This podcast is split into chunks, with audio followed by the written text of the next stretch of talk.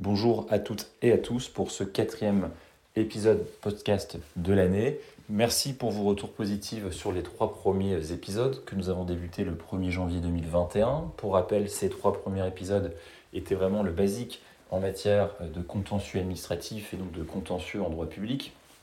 Un premier épisode qui avait été publié début janvier, que vous pouvez retrouver toujours sur la chaîne YouTube du cabinet, qui était en relation avec comment saisir le tribunal administratif. Nous avions vu dans ce premier podcast les spécificités de la requête devant le tribunal administratif, notamment le caractère écrit de la procédure, et ce jusqu'à l'audience et le délibéré.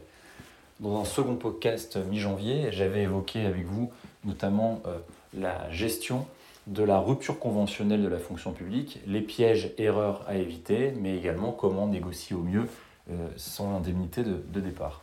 Et puis dans un troisième podcast, il y a 15 jours, nous avons évoqué ensemble la spécificité qui est euh, le référé suspension, puisque euh, la matière de référé, c'est une matière qui est souvent euh, sollicitée et abordée à nos clients dans le cadre des rendez-vous qu'on peut donner au cabinet sur Paris ou sur Lille. Et ce podcast doit permettre aux internautes justiciables de mieux appréhender cette spécificité du, du référé suspension. Alors aujourd'hui, ce que je vous propose d'aborder, c'est euh, le, contentieux disciplinaire dans la fonction publique. Alors on va voir aujourd'hui le, contentieux disciplinaire dans la fonction publique, essentiellement euh, le, contentieux euh, territorial. On verra dans deux autres épisodes le, contentieux disciplinaire, donc la commission de discipline dans la fonction publique d'État, et puis dans un troisième épisode, on verra le fonctionnement du contentieux disciplinaire dans la fonction publique hospitalière. Pourquoi est-ce qu'on est obligé de scinder en trois épisodes différents le contentieux disciplinaire? Parce que bien qu'il y ait des grands principes intangibles qui régissent le fonctionnement de ces trois euh, conseils de discipline, il y a vraiment des spécificités importantes. Ces spécificités, elles sont importantes notamment en matière de composition, en matière de fonctionnement et surtout en matière de présidence. Euh, il y a par exemple un distinguo qui est fondamental entre le conseil de discipline dans la fonction publique territoriale et celui de la fonction publique hospitalière. Dans la fonction publique territoriale, c'est vraiment une garantie et un confort euh, euh, vraiment important, c'est que le conseil de discipline est présidé par un magistrat du tribunal administratif. C'est un magistrat qui est professionnel, on en reviendra par la suite, qui mène extrêmement bien les débats, et qui permet surtout de débattre avec sérénité dans le respect de chacun. Là où ce n'est pas forcément toujours le cas euh, dans le contentieux disciplinaire dans la fonction publique hospitalière, puisque ce, ce euh, conseil de discipline est bien souvent présidé euh, directement par le président du centre hospitalier. Et donc il y a quand même un manque flagrant, très souvent, d'objectivité, de neutralité dans les débats, et c'est parfois très pénible, on y reviendra par la suite. Alors, sur le contentieux et le, conseil de discipline dans la fonction publique territoriale, dans quel cas est-ce que vous pouvez vous retrouver devant le conseil de discipline dans la fonction publique territoriale? Malheureusement, chaque agent, euh, chaque fonctionnaire dans le cadre de ses missions, de sa carrière, sur plusieurs années, va peut-être être amené à se voir reprocher parfois un comportement qui peut être qualifié de faute disciplinaire. Alors la faute disciplinaire, c'est quoi? C'est un manquement à vos obligations déontologiques. Ces manquements, ils sont très variés. C'est peut-être une faute de comportement, un comportement agressif. Euh, ça peut être euh, le reproche de harcèlement sur la part de collègues, le fait de générer des risques psychosociaux pour vos collègues. Ça peut être, euh, ça peut être également la consommation, par exemple, d'alcool ou de stupéfiants sur le lieu du travail. il y a beaucoup, beaucoup, beaucoup de choses qui peuvent constituer des manquements à vos euh, obligations en tant qu'agent de la fonction publique. Alors, lorsqu'un manquement euh, est euh, constaté ou est supposé, ça se passe de la manière suivante. Votre employeur va estimer, alors soit il est alerté par vos collègues, soit il s'en rend compte lui-même, mais il va, dans un premier temps, consulter les différentes personnes qui auraient pu être témoins de ces agissements et il va mettre en place ce qu'on appelle une enquête administrative. Cette enquête administrative, elle doit permettre de monter un dossier ou de dégonfler un dossier. Ça dépend de ce qui est trouvé dans le cadre de cette enquête administrative. C'est-à-dire que avant vous d'être convoqué, avant d'être poursuivi devant le conseil de discipline, eh bien simplement le, le pouvoir hiérarchique s'informe. Il mène une instruction. On pourrait parler d'instruction. On n'est pas en matière pénale, on est en matière administrative. il va mener une instruction. Donc il va monter ou démonter les faits, on parle d'instruction à charge ou à décharge, ça doit être mené objectivement.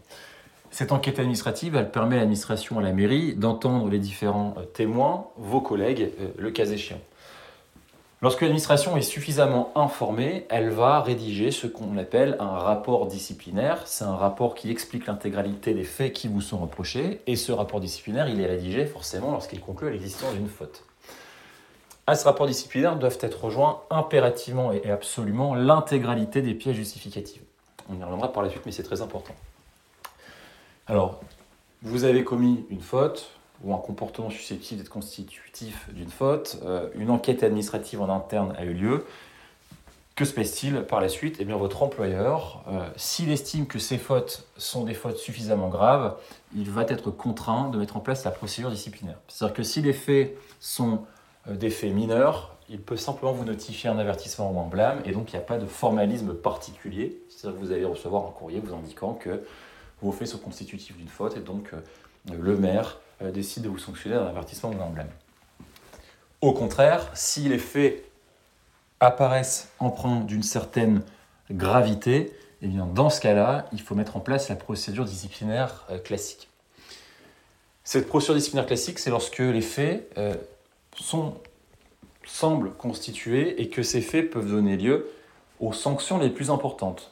Ces sanctions les plus importantes, c'est l'exclusion, qui peut aller jusqu'à 24 mois, c'est-à-dire que vous n'allez plus travailler, et vous n'avez plus de traitement. Ça peut être la rétrogradation ou la révocation. La révocation, c'est quoi? C'est le licenciement du fonctionnaire. Alors on parle souvent du licenciement du fonctionnaire, mais en réalité c'est un, terme qui est impropre, puisque le on parle de licenciement euh, du fonctionnaire en matière disciplinaire, mais il faut parler de révocation. C'est la faute grave, la plus grave, c'est la révocation du fonctionnaire de l'agent.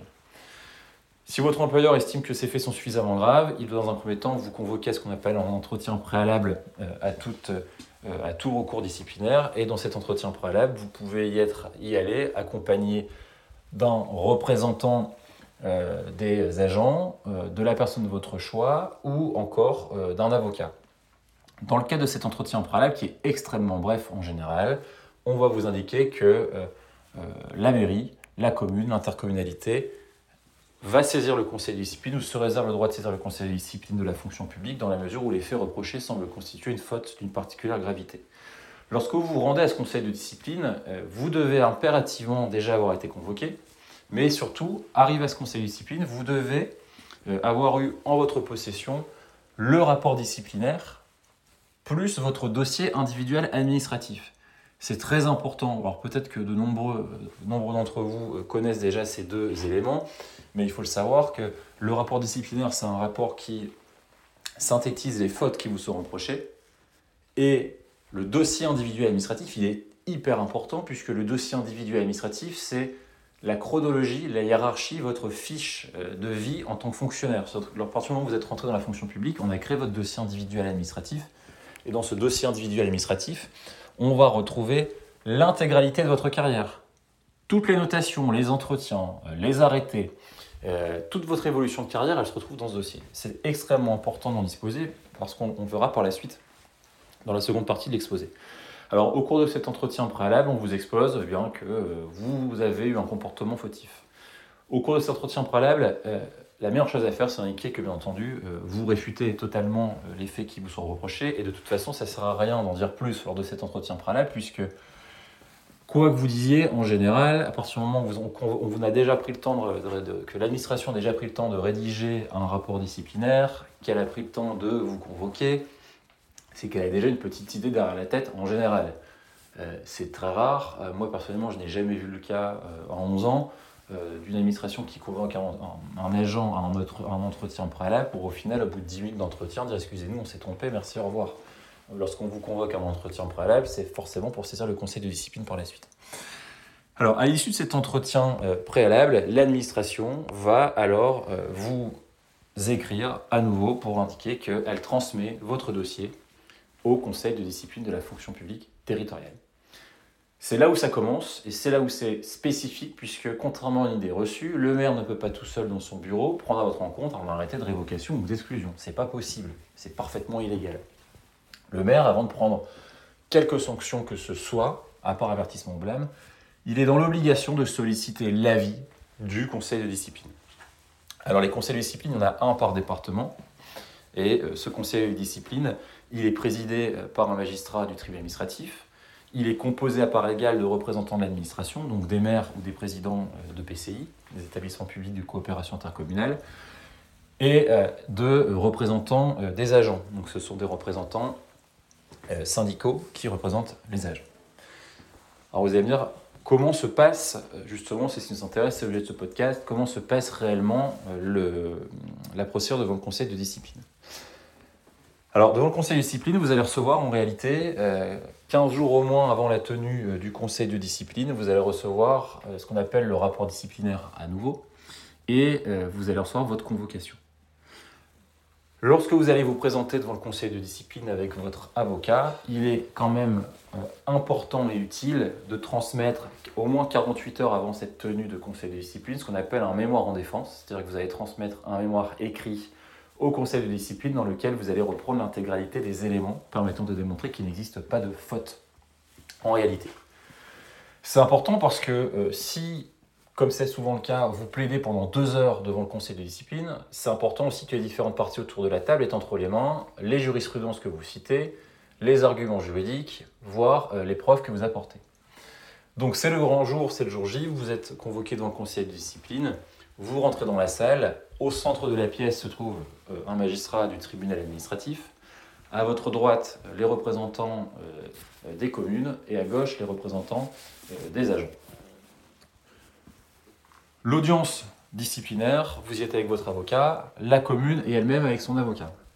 Ça commence la manière suivante, le président de l'audience disciplinaire va prendre lecture intégrale du rapport disciplinaire, puis euh, va donner euh, la parole euh, à, aux représentants de, l'administration, représentant de l'administration qui va à nouveau pouvoir venir compléter ce que vient d'indiquer le rapport disciplinaire.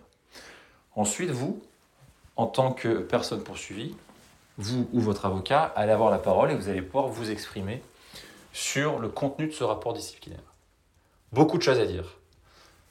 Avant, ça c'est un conseil en matière de, rhétorique, avant de contester le fond du dossier, il est toujours très important de rappeler à toutes les personnes présentes dans la salle les grands principes en matière de poursuite disciplinaire. Ces grands principes, quels sont-ils et pourquoi c'est important de les rappeler? C'est important de les rappeler parce qu'en réalité, mis à part euh, le président du conseil de discipline, qui est un magistrat du tribunal administratif et donc qui connaît parfaitement ces grands principes, en général, euh, les maires présents ou les représentants des agents présents ne se rappellent pas forcément de l'intégralité de ces principes. Et il y a peu d'avocats euh, qui forcément vont les rappeler, puisqu'il faut vraiment être spécialisé en matière de fonction publique pour avoir à cœur de rappeler ces grands principes. Le principe, c'est que euh, on est aujourd'hui dans une proportionnalité absolue entre la prétendue faute reprochée et la sanction. Ce qui veut dire que auparavant, on pouvait vous sanctionner, admettons, d'une révocation pour une faute commise, et euh, le tribunal administratif, par la suite, pouvait annuler cette sanction uniquement s'il estimait que c'était manifestement disproportionné. Aujourd'hui, on est sur un contrôle de proportionnalité. C'est-à-dire que la sanction qui est prise à votre encontre doit être vraiment, vraiment euh, en adéquation avec la gravité de la faute. Ce qui veut dire que petite faute égale petite sanction, faute énorme égale grosse sanction, mais il faut vraiment que ce soit en adéquation. Il faut qu'il y ait une proportionnalité. Ça, c'est le premier principe à rappeler, le principe de proportionnalité. Le second principe, qui est extrêmement important, et vous allez voir pourquoi j'ai indiqué tout à l'heure que c'était euh, intéressant et important d'avoir votre dossier individuel administratif, parce que Comment se prononcer sur une faute euh, commise? Vous allez me dire, on va prendre l'exemple classique, euh, quelqu'un qui commet des faits de violence sur son lieu de, sur son lieu de travail, qui s'en vient aux mains avec un administré ou avec un, de ses collègues. Mais la même faute ne va pas forcément générer la même type de sanction. Pourquoi? Parce que la grille de lecture, c'est que 50% de la sanction doit être prise en considération de la gravité de la faute. Par exemple, ici, un fait de violence. Et 50% de la gravité de la sanction doit être pris en considération du parcours de l'agent depuis qu'il travaille dans la fonction publique. C'est-à-dire qu'à faute égale, ce ne sera pas une sanction égale. Si deux agents ont commis des faits de violence, si l'un, au bout de 30 ans de carrière, n'a jamais eu la moindre sanction et qu'il a un dossier individuel administratif parfait, avec des, notations qui sont excellentes, et qu'à côté, vous avez un autre collègue qui a des notations plus que euh, mauvaises et qui a déjà fait l'objet d'un avertissement non blâme, et bien forcément, ce ne sera pas la même sanction. Donc ça, c'est important, important, de le, important de le rappeler. Alors, est-ce que les séances sont publiques? Parce que ça, c'est une question qu'on me pose souvent. Non, les séances ne sont pas publiques, c'est à huis clos. C'est-à-dire que vous êtes dans la salle et la porte est fermée, donc ne vous inquiétez pas, la, séance n'est pas à huis clos. Alors, votre avocat vous défend, rappelle les grands principes, et en second lieu, eh bien, vous rentrez dans le vif du sujet, vous contestez point par point les faits qui vous sont reprochés. C'est très important également de souligner que vous pouvez faire citer des témoins. Donc, soit vous apportez des témoignages écrits, soit ce qu'on conseille, ça a souvent plus d'impact, c'est de faire citer des témoins. Que vous pouvez demander à des personnes de euh, témoigner directement devant les membres du conseil de discipline.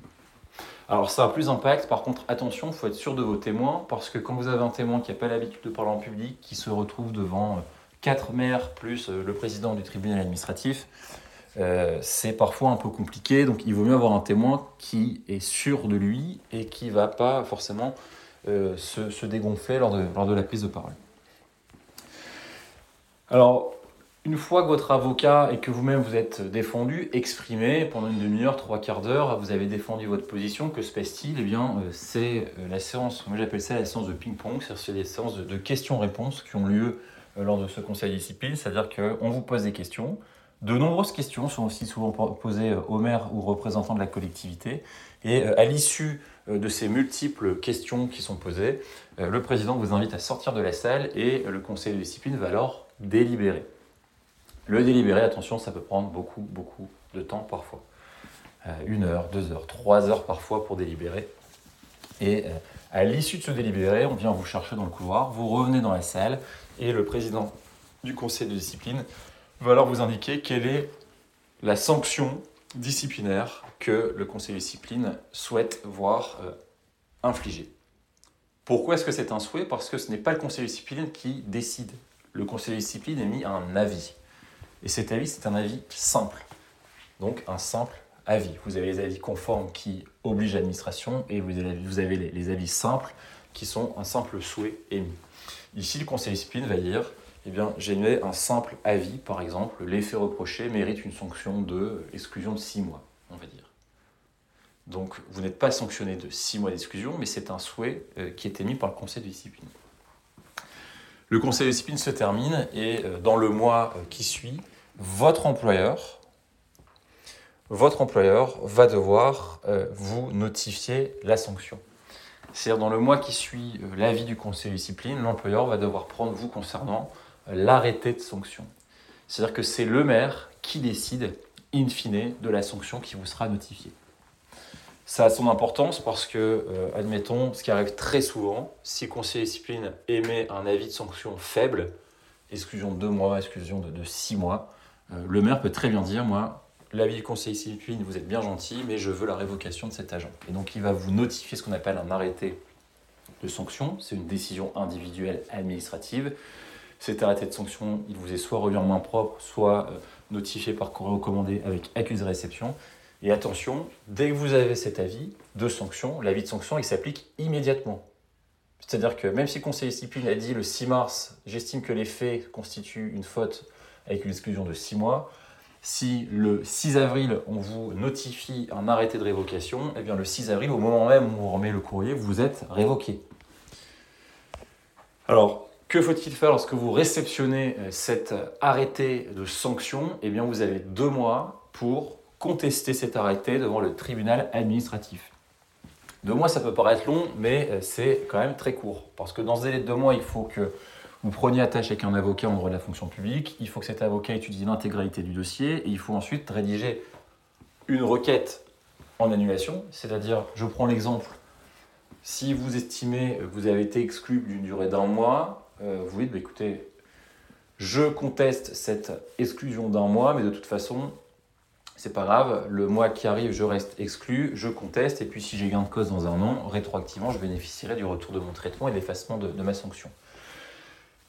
C'est plus, c'est plus ennuyant lorsque forcément l'agent est révoqué.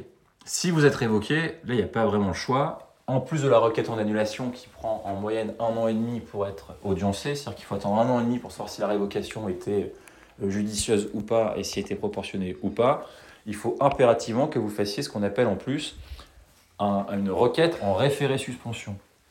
C'est-à-dire que le simple fait de contester euh, la sanction ne va pas suspendre celle-ci. La seule possibilité de suspendre la sanction disciplinaire, c'est de faire une requête en référé suspension. Eh bien, cette requête en référé suspension, elle doit être faite aussi dans les deux mois. Elle doit être accompagnée d'une requête en annulation. Il faut aussi démontrer au juge qu'il existe une urgence manifeste à statuer.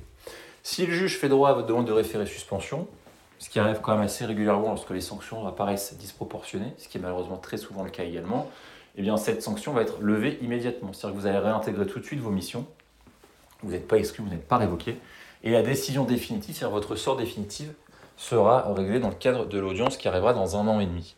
Alors pour la requête en annulation, euh, je vous demanderai de vous référer bien sûr au premier podcast qu'on avait sorti sur le sujet. Sur la requête en référé suspension de mémoire, c'était le second podcast.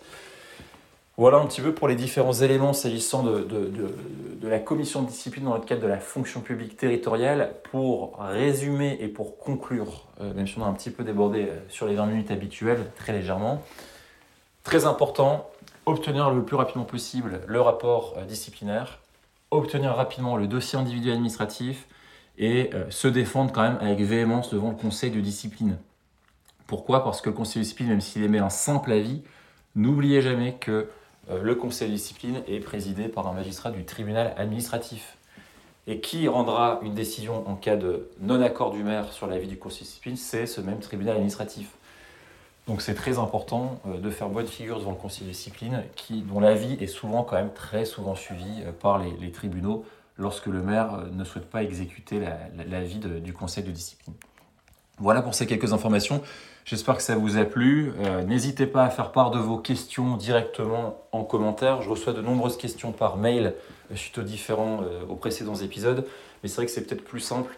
Alors quand euh, ça le permet, de, poser vos questions générales euh, en commentaire. C'est plus rapide pour y répondre. Voilà, à bientôt. Merci beaucoup. N'hésitez pas à vous abonner à la page euh, Ingelard Avocat Droit Public Paris pour continuer à recevoir les, les différents podcasts et être informé en temps réel des différentes actualités du cabinet. À très bientôt. Merci.